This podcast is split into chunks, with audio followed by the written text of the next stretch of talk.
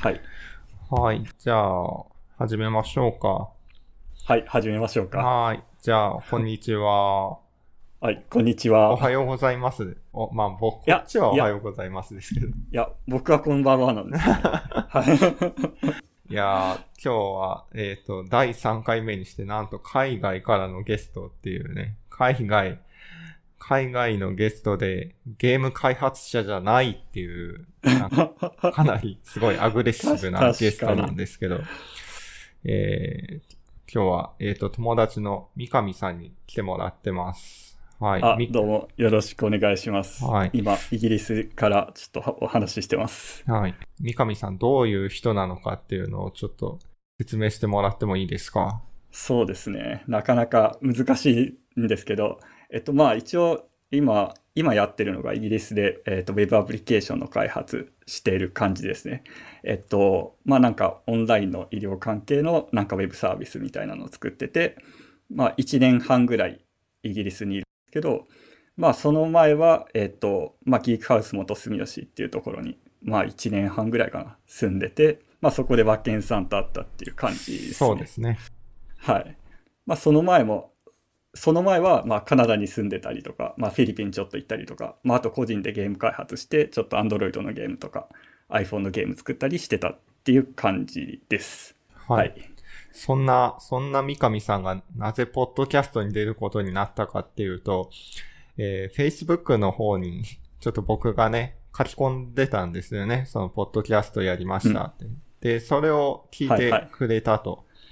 で、それに対してコメントでもっとこういう内容やったら面白くなると思うっていう。じゃあ、じゃあぜひそれを三上さんやってくださいっていうことで 僕が誘ったっていう流れですね。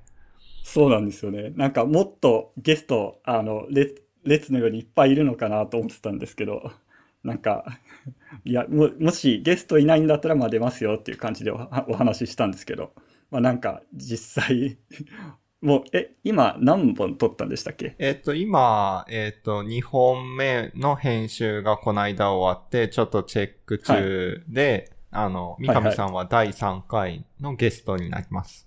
おー、なるほど。意外とゲスト探して大変なんですね。そうですね。大変ですね。まあ一応この人に声かけようかな、みたいなのはあるんですけど、まあもしこれ聞いてる人で、あの、はい。うんあの、話したいっていう人がいたら、ぜひ連絡ください。おー、いやーいいですね。三上さんもぜひ、第2回、第3回、またどんどん出演していただけると、あ、いいですね。いや、もしこのポッドキャストが面白かったら、ぜひ、そうですね。またやりたいですね。はい。ネタ考えてみます。はい。で、今日は、じゃあどういうネタを話そうっていうことでしたっけ？そうですね。今日は、えっ、と、スプラトゥーンについて話そうかなと思ってるんですけど、まあ、スプラトゥーン、まあ、和健さん作ってたっていうそうですね。話だと思うんですけど。僕も、あの、開発者の一人でではあったんですけど、まあちょっと、はいまあ単なるプログラマーって言ったら、まあ単なるプログラマーなんで、ゲーム、ゲームデザインについてはね、ちょっとあんまわよくわかってないんですよね。ああ、本当ですか。いやー、でも、いや、すごい面白いなってずずっと思ってて、ずっと思ってたっていうか、まあ、えっ、と、スプラトゥーン1はやってなかなくて、まあ、2から始めたんですけど、いや、なんか、もうすごい面白いなと思って、うわありがたいですね。いや、本当に。で、まあ、イギリス来てからも本当にずずーっとやってて、まあ、なんか週1回、えっ、と、ミートアップっていう、まあ、なんか集まりがあって、うんうんまあ、いろんな場所行って、まあ、まあ、なんか、ローカル、ローカル対戦みたいなやつをやってるんですけど、はい。まあ、本当に未だにすごいいっぱい人もいるし、うん、なんか、本当に楽しめてるから、お素晴らしいと思って。いや、すごいですね。世界で流行ってるゲーム。そうですよね、うん本当いなんかやっぱイギリスとかだと本当になんかコミュニティとかすごくて、うん、オフオフラインのコミュニティみたいなのが本当にすごいんですよ。えー、そういうのがあるんですね。はい。なんか先月あったのが、えっと、あサマーブリーズっていう、えっと、まあ名前のイベントなんですけど、本当に有志でなんか人集めて大会やろうって言って、まあほ本当に200人ぐらい集まったのかな。えっと、本当に企業とか何も関わってないイベントだったんですけど、なんかもう本当にすすごい人、人集まってたから、やっぱもうその熱気がすごいなと思って。へえ。はいはい。まあ、そうですね。それで、まあ、じゃあちょっとスプラトゥーンについて話したいなと思って感い。じです。はい。ぜひ教えてください。本当にね、僕、スプラトゥーンのゲームデザインについて、あの、もうど素人なんで、いやいやいや、じゃあそんな、そんなことは絶対ないと思うんいやいやですけど、、本当にね、僕すごい恥ずかしいエピソードとして、はい。あの、開発中に、その、まあ、レベルデザインみたいなする人たちにちょっと人手が足りないからって言って一瞬、その、混じってゲームしたことがあって、で、まあ終わった後に、こうコメントを求められて、まあ言ったんですけど、なんか、はい。なんでしょう、高い位置にいた方が有利ですね、うんみたいな、なんかすげえ当たり前のことしか言えなくて、なるほど。すごい恥ずかしい思いをしたっていうことがありましたね。うんおほほほ。うんああ、そっか。基本的に和健さんは本当にプログラミングだけに関わってたっていう感じなそんですね。うですね。はい。なるほど。えっと、スプラトゥーンの説明ってした方がいいんですか？まあ軽くですね。そう、じゃあまあ、一応スプラトゥーン、任天堂から発売されてる TP、TPS なんですけど、まあ基本的には4対4でのプレイヤー同士で戦っ、戦っ、えーと戦うっていう感じになってて、うんえっと、し、えっと、ルールがいくつかあって、まあ、例えば縄張りバトルっていう、なんかインクを塗って濡れた面積を競うとか、まあ、ガチ歩行っていう、まあ、その歩行をどれだけ進めたかを競うみたいなルールがあったりとか、うんうんまあ、一応5種類ルールルールが今はありますね。うんうん。で、まあ基本的になんかみんなが言うなんでえースプラトゥーン面白いかっていうポイントがいくつかあって、まあ、やっぱそれってそのインクを塗っ TPS なんですけど一応インクを塗ってうんイカ状態になって泳いだり、まあ、壁登ったりできるっていうのとか、まあ、あとなんか割とその武器の種類が結構豊富にあってあの傘だったりとかバケツだったりとか、まあ、まあ水鉄砲みたいなんだったりとか、まあ、そういう武武器の種類が豊富で、まあ、いろいろ戦略が取れるっていうのが面白いはいはいはい。ってありますよね。まあ、あと、まあ、すっごい一番特徴的なところとして、まあ TPS でジャイロを使ったコントローラーで、操作できるっていう。はい。はいはい。そその辺は、まあ、うん。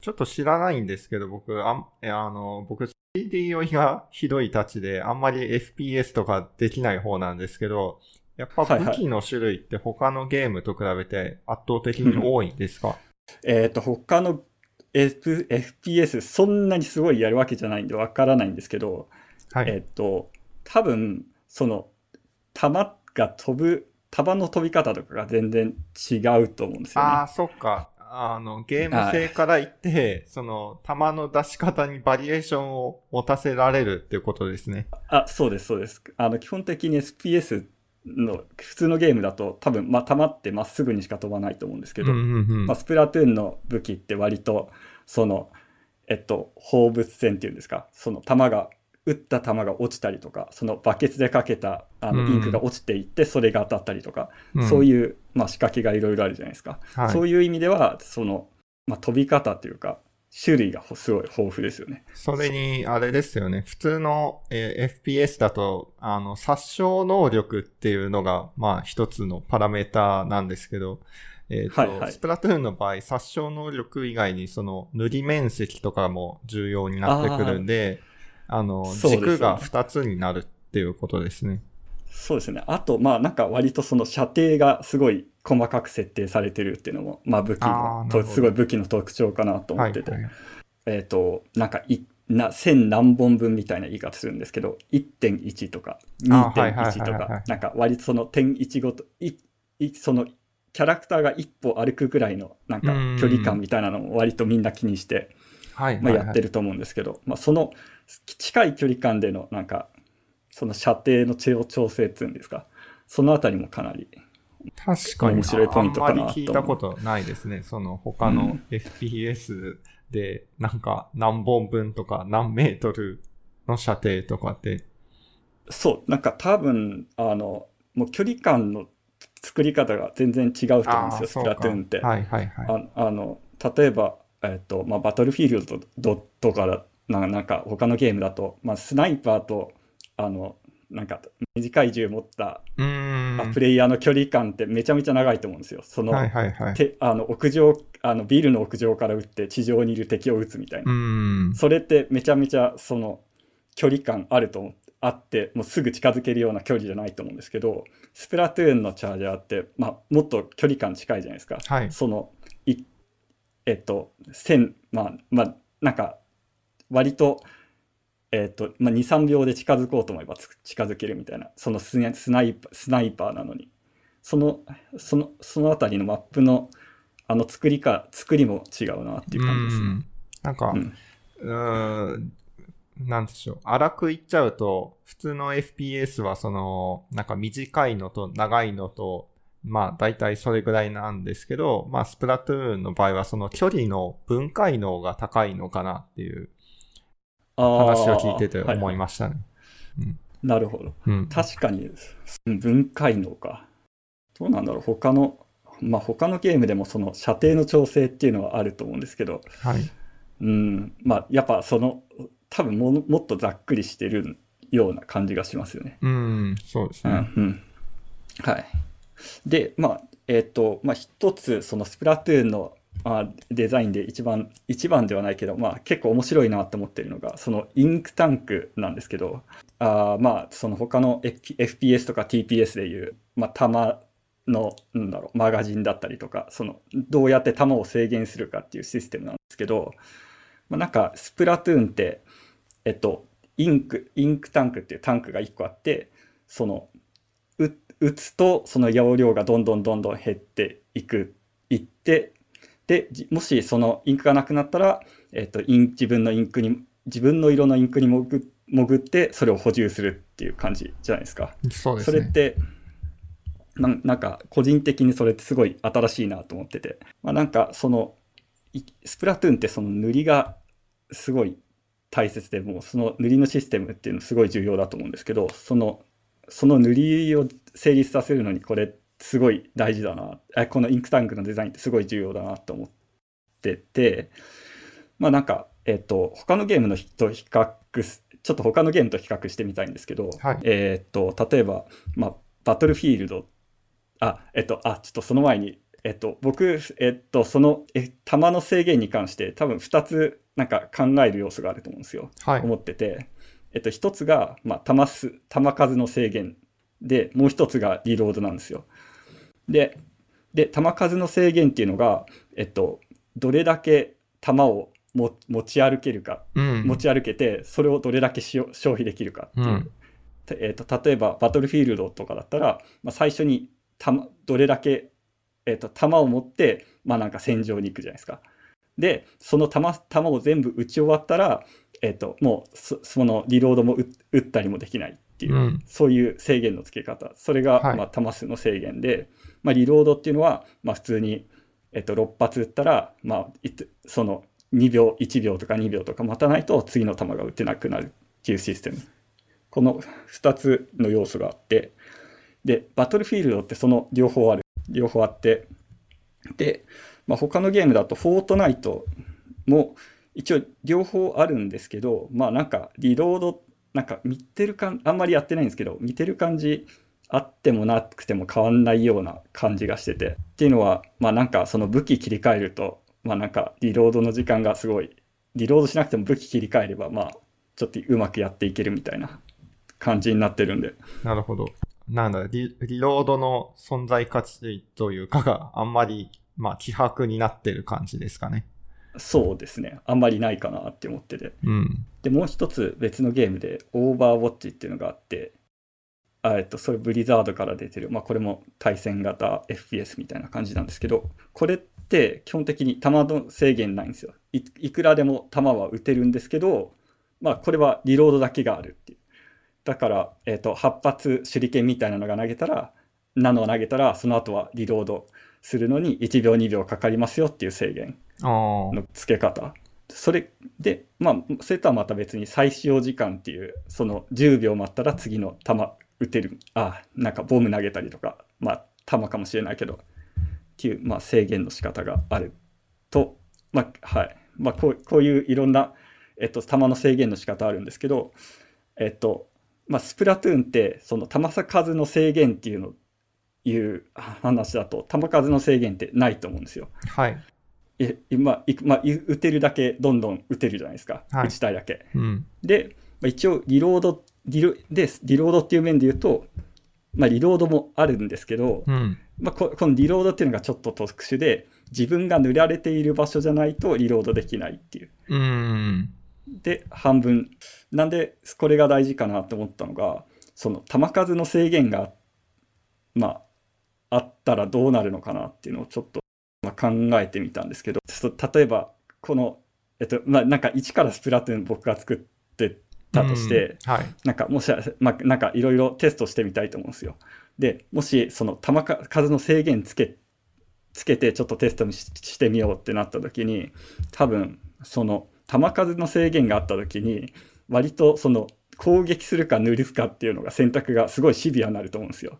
はい、はい、はい。今、弾数の制限がないから、もうどんどんどんどん、もう塗れるところはどんどん塗ろうって感じになると思うんですけど、弾数に制限があったら、まあ、ちょっと、もう、まあ、ためらいます、な そめっちゃためらうことになった、まあ、塗るのもためらうし、うん。ちょっと攻撃するのもためらうって、そそうなると、なんかその塗ったり攻撃する気持ちよさってかなりなくなっちゃうと思うんですよね、うん。スプラトゥーンから。そう、なんかそういう面でこのインクで、インクタンクってすごい、この弾数の制限なくしたっていうのはすごい、うん。まあ、大事な要素だったかなと思うし、はい。まあ、このリロード、リロードも 1, 1秒間、2秒間、全く打てないっていうわけじゃなくて、ちょっとずつリロードできるっていうシステムにしたのもな、なんか、すごい、とすごい特殊だなと思って。うん。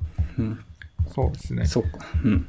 ちょっと話を聞いてて自分が思ったのは、そのスプラトゥーンは、そのリロード中にや、やることがあるじゃないですか。その、あー、リロード中にやれえる。えっ、と、つまり、えっ、と、リロードと、あの、隠れるっていうことが、まあ、同一ですよね、スプラトゥーンは。あ、なるほど。はい。あで、確かにまあ、移動もできるじゃないですか。その、潜伏しながら。なので、えっ、と、他の、えっ、と、まあ、普通の FPS だと、リロードって結構ストレスだと思うんですよね。待ち時間になっちゃうんで。まあ、それに対してスプラトゥーンは、リロード中も遊べるっていうのがすごい画期的なんじゃないのかなと。あ、なるほど。確かに、そうですね。リロード中、リロード別に潜潜伏するだけでもいいし、うん。逃げられるし、うん。うん。確かに、すああ、リロード中にやるとことがあるっていうのは確かに新しうんい視点ですね。はい、うんって思いました。なるほど。はい。まあ、あと、まあ、あと一つ細かいことですけど、はい。まあ、なんかインクと、えっ、と、射撃とボムあるじゃないですか。はいはい。これのメーターが共通っていうのもちょっとこれ面白いなと思ってて、ね。確かに。そう。なんか普通の他のゲームって割とその射撃する弾となんかボムってまあなんか全然完全に分かれてて、うん。えっと2個ボム投げたら終わりとかそのもしかしまあなんか1回ボム投げたらそれの再使用時間と、まあ、他の武器の再使用時間って分かれてたりするんですけどそうですね。これもこれが一緒になってるのも、まあ、なんか分かりやすくていいなと思って、そうですね。まあしかもそれがインクっていうメタファーによって、まあ成立してるんで、まあ直感的に理解しやすいですよね。そうな、そうなんですよね。そこもすごい面白いなっていう感じで、はい、思いました。はい。はい。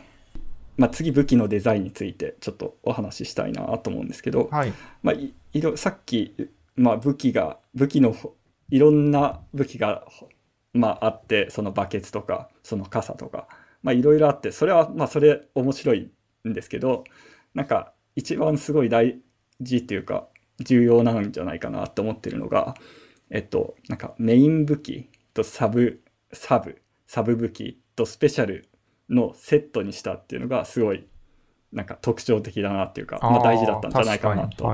思って。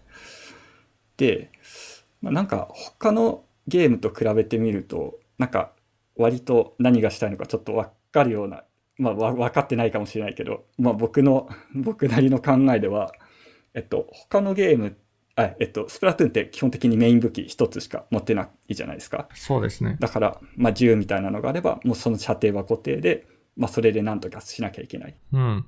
でも他のゲームって割とその武器の持ち替えっていうのが割と前提になってて例えばスナイパーでも遠くにいれば、まあ、スナイそのスナイパーの武器使うけど、まあちまあ、ち敵がもしすごいめめちゃめちゃ近くに近寄ってきたらなんかなんか別の武器に持ち替えて攻撃したりするじゃないですかうん。うん。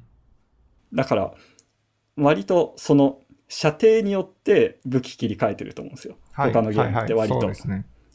でも、スプラトゥーンって、えっと、ももう武器1個しかないから、その、自分、か射射程変えらんないんですよね。うん。だから、もう、割と、その、射程を自分で、自分で離れて何とかするとか。そ、の、自分で状況を何とかしなきゃいけないんですよ。その武器がも、武器か武器の持ち替えができないから。んなんか、その辺の楽しみ方が多分、ちょっと他のゲームと違うんじゃないかなと思って。ううんうんなるほど。射程が一つあって、うん。まあもうそれもそのママップとか他のものも、まあ、全部設計されてるうん。っていうか一つ一つの武器を前提に全部はい多分設計されてるはいと。思うんですよ。はい。これって多分2つ例えば、えー、とそのスプラトゥーンで武器2つ持てるようになったとするじゃないですか。はいはい。そうなそうなるとなんかそのマップのデザインとかすごい難しくなると思うんですよね。ああ、なるほど。多。分。まあなんかもしかしたらそういう理由もあるのかな。はいはい。でもそのひなんかその一つしか持てないっていうのがまあなんかプレイヤーとしてもすごいシンプルで、うん。まあなんかやりやすいし、まあ、あとその射程を覚えてれば割となんかその覚える射程があ敵4つ分でいいっていうのは割といいですよねああ。なんていうかはいはいプレイプレイしやすいというか、うん、まあ、そうですね。まあ、か、考えることが減るんで、まあ、なんかプレイしやすくなりそうな気がしますね。はいはいそうですねあとはまたその武器のデザインの話で言うとなんかそのまメインの武器その一し一種類って話をしたんですけどはい。でもなんかそのローラーとかチャージャーってすごいはなんか面白いなと思ってはい。うんなんかチャージャーって少しだけ貯めると一応短い距離で撃てるじゃないですかはい。短一応これってまあなんか一つの武器だけど短い受けう短い距離撃てる武器とまあなんか長い距離撃てる武器両方持ってるのと同じようなもんだと思うんですようん、うん、うん、うん。なんかこのでローラーも一応ななんか横振りと縦振りみたいなのがあって、横に横振りするなんかてすごい近くにいる敵を横振りで倒して倒したりとかはい。なんか遠くにいる敵はちょっとジャンプして縦振りするとそのインクが遠くまで飛ぶみたいな、うん。みたいなその一応一つの武器って言ってるけどその複数の機能がついた武器っていうのはなんかこれはこれはこれで面白いなって思いますね。はい、はい。なんかほ他の武器ってあほ他のゲームだと多分その一つの武器でその二つの使い方できるって、まあ、そんなにないと思うんですよ。ないですね。うん。うん、なんかうまあなんかその銃で撃って、まあ、その銃で殴るみたいなうんそのくらいはあるかもしれないんですけど、まうんあなんかこれはちょっとあなんか見ててみちょっと見て面白いなっていうはい、はい。感じがしました。こういう、まあ何でもありなデザインだからこそできる感じですよね。まあ銃、銃だったら本当に撃つと殴るぐらいしかないですからね。ああ、た、確かに、そうですね。銃、銃じゃなくて、このローラーとか、チャージャーとか、まあなんか、その銃じゃないものが武器になってるっていうので、割と、なんか、そういう使われ方してても違和感がないんですよ。うん。ちょ、ちょっとファンタジーの世界だから許されるっていう感じですかね。なるほど。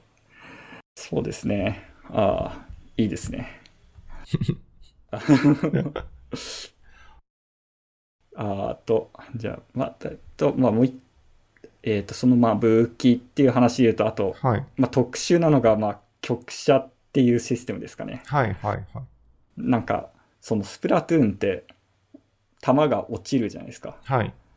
だから、まあ、なんか、その、壁の裏にいる敵とかも攻撃したりできるんですよ。その、上に、上に向かって撃つと、その弾が落ちてって、なんかそのか壁を飛び越えて敵に当てられるみたいな。うん。これも壁の、えーっと、まあ、壁の裏だけじゃなくて高台の上とか、まその下にいる敵もなんかバケツでかけて下にいる敵倒したりとか、うん。そういうのができてもこれもなんか特徴一つ特徴的ななんかアイデアだなと思っててなんか本当に全体的にマップのデザインもこれ、えー、と前提に作られてる気がしてて、うんっていうのはなんかスプラトゥーンってずあのでマップに天井が基本的にないんですよね。はいはいはい。そのまそうな多分その、えー、とスペシャルでジェットパックとかもあるし、うんまあなんかあのマルチミサイルとかもあるから、まあ、そういうのもあって基本的に天井がないと思うんですけど、まあ、そういうのもあって多分、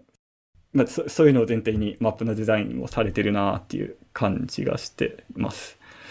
はいはいはい。まあ、あの、普通の FPS だとやっぱり、あの、銃っていうものが武器なんで、やっぱり直線ですもんね、銃は。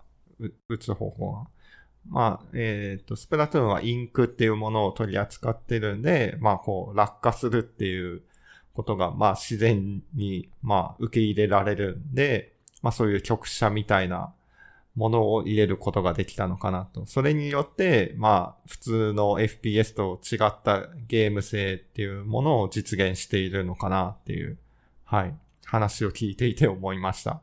なるほど。はこれ多分すごいいいよ。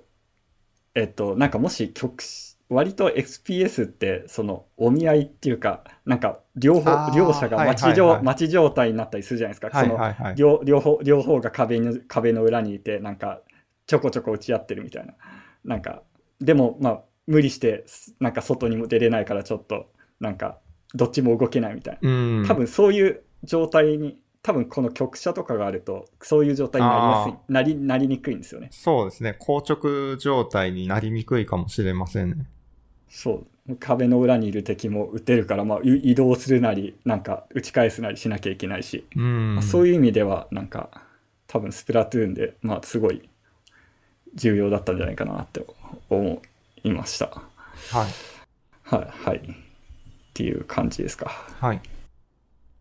これが2つ目の話で、はい。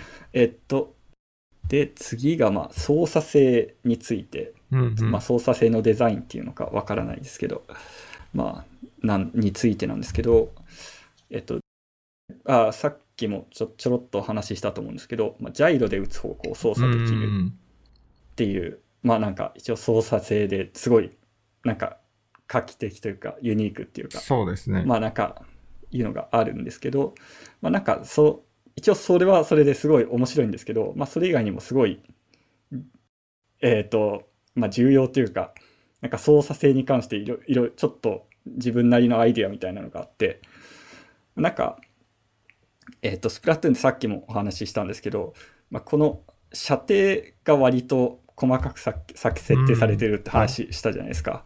はい。でこの射程が重要視された理由って多分なんですけど割と操作がうまい人だけがが勝つのを防ぎたかったんじゃないかなって自分でちょっと思ってて、はい、はい、はい。で他の例えば他のゲームって割とそのエイム力っていうかうんその操作せ操作できる力ってすごい重要視されてると思うんですよ。例えばもうその遠くにいる敵をもう狙っても正確正確に当てるみたいなはい、はい。のってもうものすごく重要視されてて多分。でえっと割とその射程って大雑把だから割そのやっぱ敵見たら撃ってとりあえず当てるみたいな能力ってすごい重要だったと思うんですよ。でもスプラトゥーンってその射程っていうのがすごい細かく設定されててされててそれを把握してないとあの攻撃が当たらないんですよね。うーん、なるほど。だから、だから、その、いくら操作が、エイムがうまくても、うん。え 射程、射程をきちんと理解して、そのち、きちんと自分のう当たる範囲に近づいて打たないと、うん。まあ、勝てないじゃないですか。はい、はい、はい。まあ、そそういう意味で、そまあ、初心者っていうか、まあ、FPS に慣れてない人でも、まあ、まあ、勝つ、なんだろう、目を持たせるっていうか、はい、はい。まあ、あと、もう、とりあえず近づいて撃てば、その、武器によってはね、もう初心者でも殺せますからね。そうそうそう、ローラーとか、その筆とか、そういう、うん、武器が、武器があるっていうのもあると思うんですけど、操作性として、その絶対に上手い人が勝てるわけ、操作性が絶対に上手い人が勝てるわけじゃないっていうゲームのデザインになってるのかなと思ういうのがすごいいいなと思いました。で、えっと、その今の話と似てはいるんですけど、えっと、他のゲームと比べると反射神経もそこまで重要、重要じゃないんじゃないかなと思ってて、はい。えっと、スプラトゥーンにおいて。で、えっと、なんか、このゲームって、他のゲームだと割と撃った瞬間に、トリガー引いた瞬間に敵に弾が当たる。っていうのが割と普通、まあ銃なんで、まあ撃ったらすぐ出てすぐ当たるみたいなのが。あると思うんですけど、はい。このゲームってトリガー引いても、まあなんか弾がすぐ出ないじゃないですか。ちょっと間を置いて弾が出るとか、うん、まああとそうですね。まあ、ダイナモローラーっていう武器があるんですけど、そういう、そういうんだと、まあなんかその振る、弾が出るまでに、まあなんかその1秒ぐらいかかるみたいな。モーションがね、結構長いですからね。はい。そうなんですよ。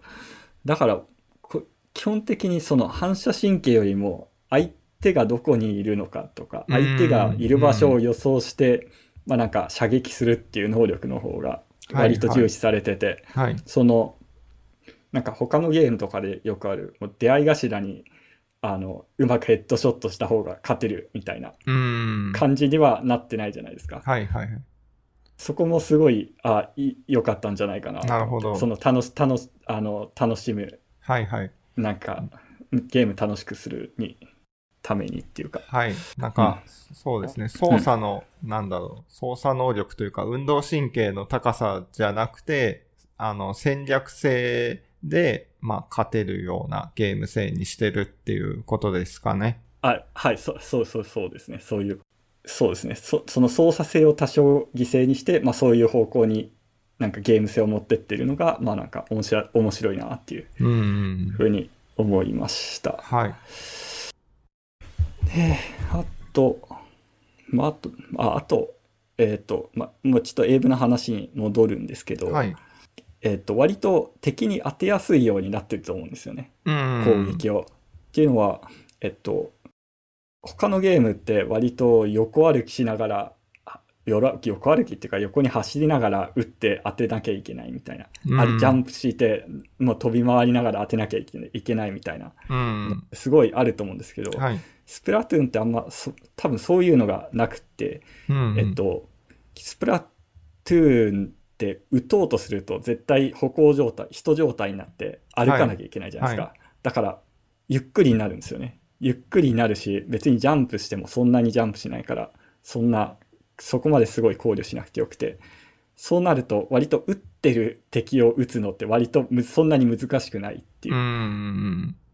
そういう意味で、その、ひ相手を倒す難易度が下がってるから、まあそこも多分面白くなってるんじゃ、面白くなってるポイントなのかなと思って。なるほど。はいはい。はいはい。ああ、どうなんだろうな。いや、わかんないけど、まあ、ちょっと、個人的に、個人的にそう思ってるだけなんですけど、はい。の、で、えっ、と、あと、さいまあ、最後の一つはいはいあるんですけど、えっ、と、まあ、デス前提のゲームデザインになってるのかなと思って、うん。えーっと、これ、スプラトゥーンって割と何回でも死ん死ねるゲームだと思ってて、はい。えっと、他のゲームって割と、えうーん、なんて言うんだろうな、その、えっと、5対5で戦って、その一人プレイヤーがその死んだ人は、えっと、その次のゲームまで生き返れないみたいな、うんうんうんその他のプレイヤーの視点ににになるみたいな。はい。のが、のとか、まあ、あとは、えっと、まあ、死ぬ、えっと、えーチーム戦で、その100回先に殺した方が勝ちみたいなはい。感じにのゲ、のルールみたいなのとかあると思うんですよ。はいそうな、そうなると割と死ぬことに、死ぬことに対するリスクってめちゃめちゃ高いと思うんですよね。はい。その、なんか、どう頑張って、もうとにかく頑張って生き残らなきゃみたいなのがあって、リスクが取りにくくなったりすると思うんですけど、うん割とスプラトゥーンってそのデス数そのものが、まあなんか直接的な勝敗につながってないとう思うんですよね。ん。はいはい。まあその濡れる面積を競うとか、えっ、と、まあその歩行を進めるとか、まあ、まあなんかそのエリア取ってる時間の長さとか、そういうのだか、そういうのだから、まあ割と、えっと、まあで、全体的なデザインとして、まあ何回でも死ねるような設計になってると思ってて、それがすごいいいなっていうはいはいはい思ってて、その、それすごい重要だと思ってて、まうんあなんか、えっと、塗りってすごい、塗りっていうシステムがあると思うんですけど、はい。あるじゃないですか。これが生きるのって何回でも死ねるからなんじゃないかなと思ってて、はい1回しか、いもし1回しか、なんか、えっ、と、いえっ、と、1回死んだら終わりだったら、まあ、ぬ何回塗っても意味ないと思うんですよ。うんうんうん多。分。そうなんですか？わか、いや、わからない。どうなんだろう。あー、わかんないな。いや、あ、まあ、いや、ちょっと、ここはスキップしましょうか。まあ、その、何回でも死ねるようになってるっていうのはすごいあると思ってて、例えばビーコンとか、あえっとスーパー。ージャンプっていう、その死んだら、死んだ時でも、まあ何でもいいんですけど、他のはい味方にジャンプできるとか、はい。そのビーコンっていうそのそのしまあ、死んそそのとその場所にスーパージャンプできるっていうのとか、うんうんうん。まあ、死んだ時にスペシャルの減少量が下がるとかすうん。復活時間短縮っていう、うん。死んだ時の復活時間を短縮できますよっていうのがあったりとかするんですけど、はいはい。まあなんかそのどんどん死んでもまあまあだなんかそのどんどん死ねるっていうのもまあ面白い一因じゃ一つの要因なのかなってちょっと思ってて、なんか、ちょっと話を聞いてて思ったのは、あの、そ、そもそもゲームデザインが、まあ死にやすいように作っていて、っていうのは、えっ、と、まあ塗りであるとか、まあ、ジャンプであるとか、その他の人の行動が、あの、より、あの、死にやすくなってくると、それがすごい生きてくると思うんですよね。まあ、ジャンプにしろ、まあ、ちょっと塗り進めておくことの価値っていうものがすごい、それによって増大されるっていうことだと思うんですよ。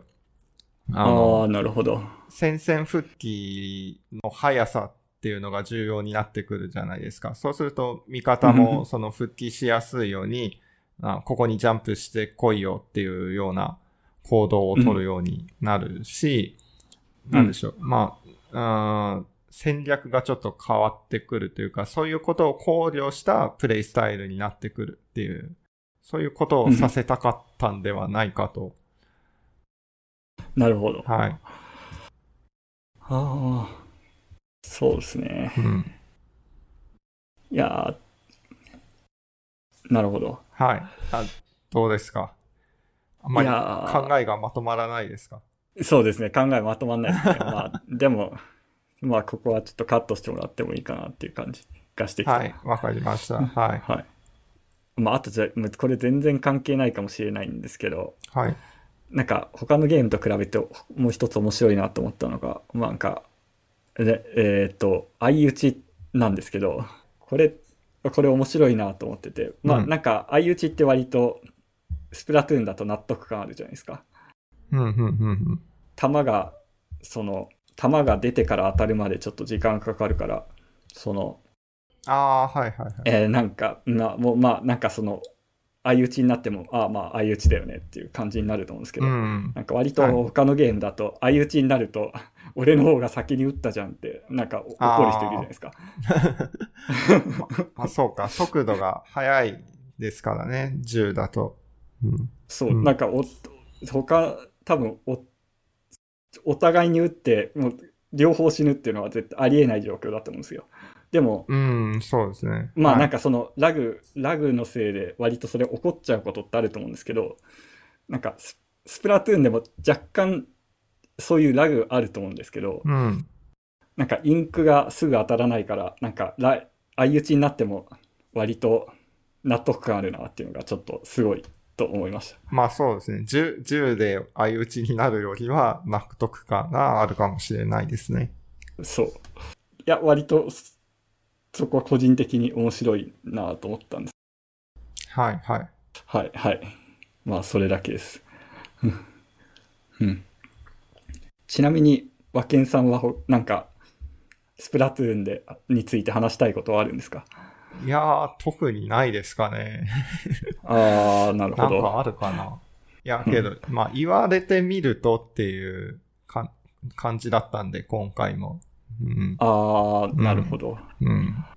え、ちなみにその、僕1やってなかったからわかんないんですけど、その、1作ってて、はい。作ってた時と、その2が出た後で、なんか、あ、なんかこう変わったな、みたいなのはあるんですか？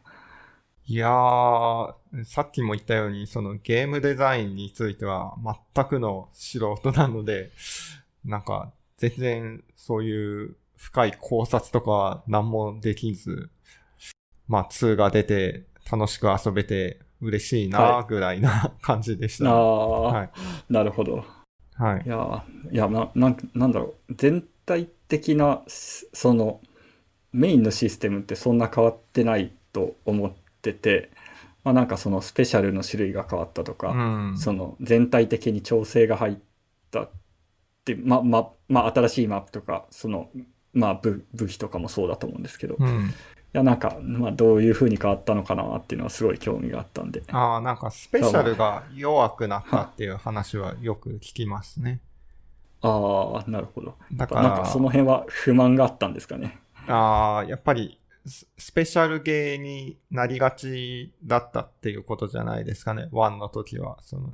貯めてスペシャルで 簡単に打開ができてしまって、だから、まあ、よ、より多分初心者の人は、なんでしょう、楽しめたというか、うん、あの、初心者でも勝てる可能性があったと思うんですよ。ワンの時の方が。まあ、なるほど。2の方時の方がより戦略性が求められるというか、より、なんだろうな、スポーツっぽくなった感じじゃないですかね。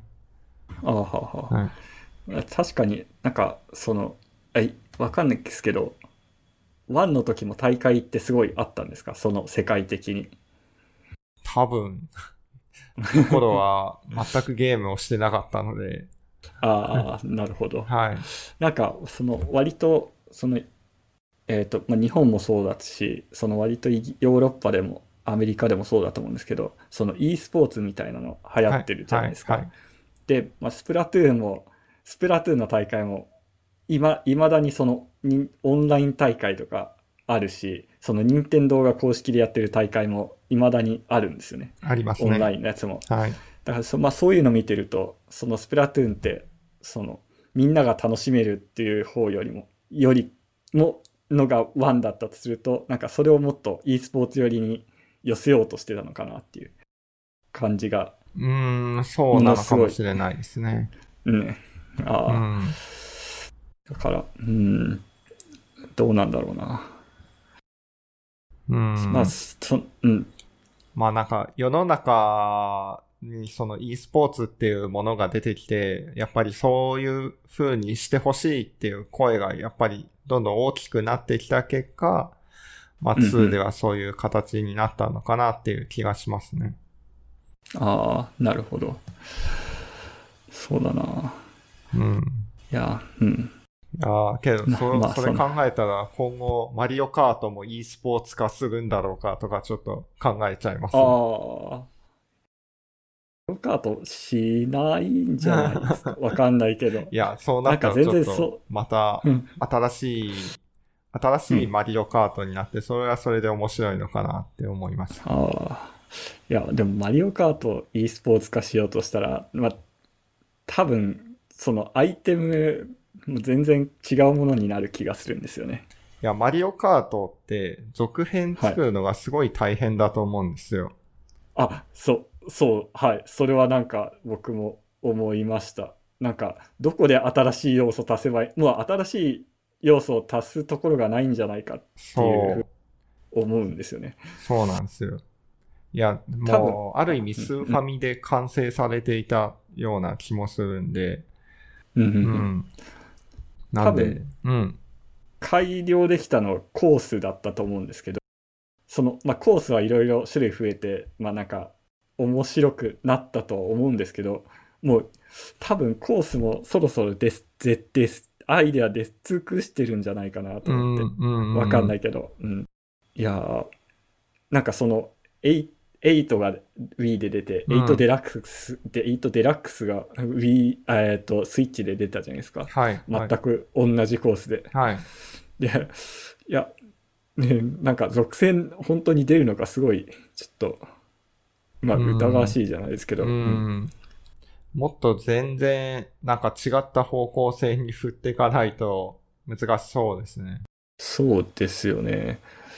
うん、だからそれが一つは e スポーツ化するみたいな、なんかアイテムがだいぶ渋い感じのマリオカートであるとか、いや、うん、でもアイテム渋くなったらちょっとマリオカート感なくなるし、うんそれだったら別にマリオカートじゃなくてもいい気がするんですよね。確かにそうかも。そう、なんかその、速く走る、コースを速く走るっていうのを競うんだったら、まあ全然それはそれで別の e スポーツのゲームがあると思うんで、はいはい。まあなんかそのマリオカートはマリオカートで今の位置を維持してもらうのがいいのかなと思うんですけど、うんうんい、や、けど新しさがないと買ってくれないじゃないですか。そうですよね。うんなんだろうな。あとは、なんか、コースをなんか自動でプロシージャルに生成するとか。ああ、まあそれかコースを自分で設計できるようにするとかああ、マリオメマリオメーカー的なですかね。そうそう。マリオカートメーカーを作る。はい。うん。それだったらまあなんかわかる気もしますね。ああ。でもなんか、うん。それ系割とありますよね。スマッシュブラザーズでも。ああ、そうですね。コースがつく、コースっていうかステージ作れるし、うん。なくはないけど、はい。でも、コース作る、エディターを作るのはすごい難しそうだな、うん、そうですし、と思いますね。はい。それを作ってしまった瞬間、そのコンテンツは死んでしまうんじゃないかっていう気がするんですよね。諸刃の刃っていうか、つまりマリオメーカーが出てしまったらもう 2D のマリオは作らなくていいみたいな。ででも、マリオメーカー2が出てるじゃないですか。まあそうですね。もうまもうだから 2D マリオは作れず、どんどんマリオメーカー2、3とこう なっていくしかないのかもしれない。マリオメーカーもやってないんですけど、はい。1と2で何が変わったのかなと、すごい。ああ。いや、僕も1も疑問です2もやってないんであれなんですけど、まあ、あまあ、ギミックの種類が増えたんじゃないんですかね、多分。あ、ああ、なるほど。うん。ギミックの種、うん、そうですね。ギミックの種類増やすか。うん。うん。え、もともと、うん、どうなんだろうな。どうな、うんちなんか、その、ちょっとやってないからもう何も言えないですね。うん。他にはなんかえゲームやってるんですか？ちなみに。え、最近ですか？最近、はい。えー、っと、まあ、スイッチとかでも何でもいいですけど。スイッチだったら、パワープロをこないだ買ってちょっとやあっ、て、そうなんですか。はいはい。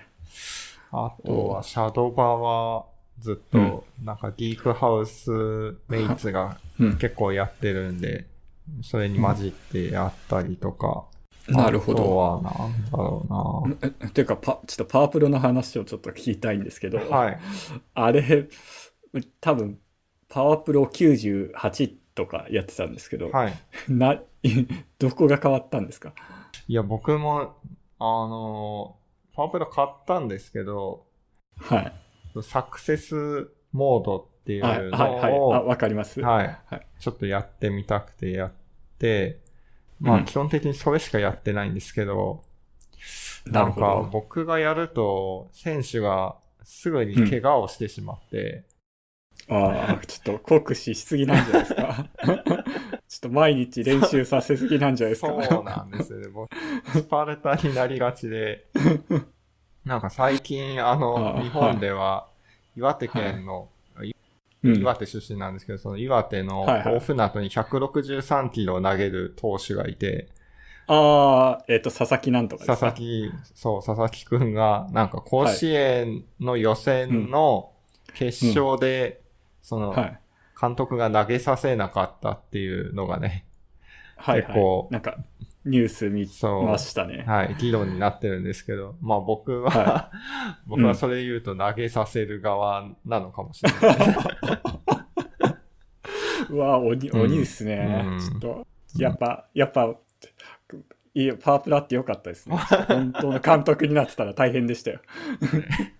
いや、これリアルな人間だったら、うん。そうですね。うん。まあというわけで僕はちょっと、うん、パワープロ、なうん。あんま向いてないのかもしれないですね。いや、向いてるんじゃないですか。向いてるんそういう意味だと。いくら怪我させても、もう影響を与えないんで。まあ、はい。はい。そんなとこですかね。え三上さんなんかゲームやってないんですか？ゲームですか？はい。いやーなんか最近ちょっとインディーズゲームやってみようかなと思って、うんうんあのスイッチでアンダーテールってゲームと、ああ、あはいはい。とセレステでしたっけ？セレステセレステなんか僕知らないかも。でまあなんかその、えっ、と、タワーフォールってゲーム知ってます？いや、わかんないですね。えっ、とあ、まあなんか一応 2D の、うん。えっ、と、えまあ、たうんと今やってるそのセレステってやつは、えっ、と、どんどん塔にも登っていくゲームなんですけど、うんうんうんまあなんか割とそのパズル要素があって、へまあえ。えうん、すごい面白いっ。ていう。じゃあちょっとチェックしてみます。割と、割と売れてるゲームのはずなんで、はい。とチェックしようかなと思ってやってましたね。そのはいまあそのくらいかな、本当、うん。そう、そのゲームで言うと、あの、うん最近エピックゲームスストアっていう、エピックゲームスストア知ってます？えっ、と、いや、わからないです。あまあ、スチームみたいなのをエピックが作ろうとしているみたいな感じでほすかね。うほうほざっくり言うと。う。なるほど。で、結構そこで、あの、ゲームを無料で配ってたりするんですよ。本当に2000円、3000円のゲーム、もうちょっと高い、古いのだともうちょっと高いのとかも、なんか、毎週、毎週なのかな、?2 週間おきぐらいかな？なんか、結構ゲームを無料で配ってて、すま配配るんですか？配無料で配るん無ですか？料ダウンロードできるんですよ。ええすごいな。それは確かに、まあちょっとダウンロードしてみようかなっていう気にはなりますよね。僕もその友達にそれを教えてもらって、とりあえず、あの、ダウンロードだけしたっていう感じなんですけど、ああ、え、ダウンロードしてやったんですか？やってないんですよ。ど変わんないじゃないですか。どんどん積みゲーが溜まっていくっていう。まあ、その、コストかけずにつ詰めるっていうのはまあいいんじゃないですか。まあそう、そうですね。うんコストがかかってるよりは。コストかけて積んでるゲームもあります。ああ、時間なくなりますよね。そうやる時ですね間。。そうですね。いやー、ちょっと人類は本当にやばいですね。うん時間がなさすぎて。いやー、本当ですよ。もうちょっと、なんだろう。余裕を持っていきたいですよね。うーん。だから死んだ後に、こう、うん脳みそに電極さして、コンテンツをひたすら消費するみたいな。ああ、なるほど。確かそういうう、んどうなんだまあそういう未来が待ってる。まあなんかそう、その体が動かなくなったら最悪それもいいかなって感じしますよね。うーん。その年老いていくんだったら。うん。まあそういうことを言い出すと、体動くうちは体を動かせることをやった方がいいのかもしれない。や野球とかゲームゲームじゃなくて。ゲームじゃなくて。確かうに。いん。やーそうですね。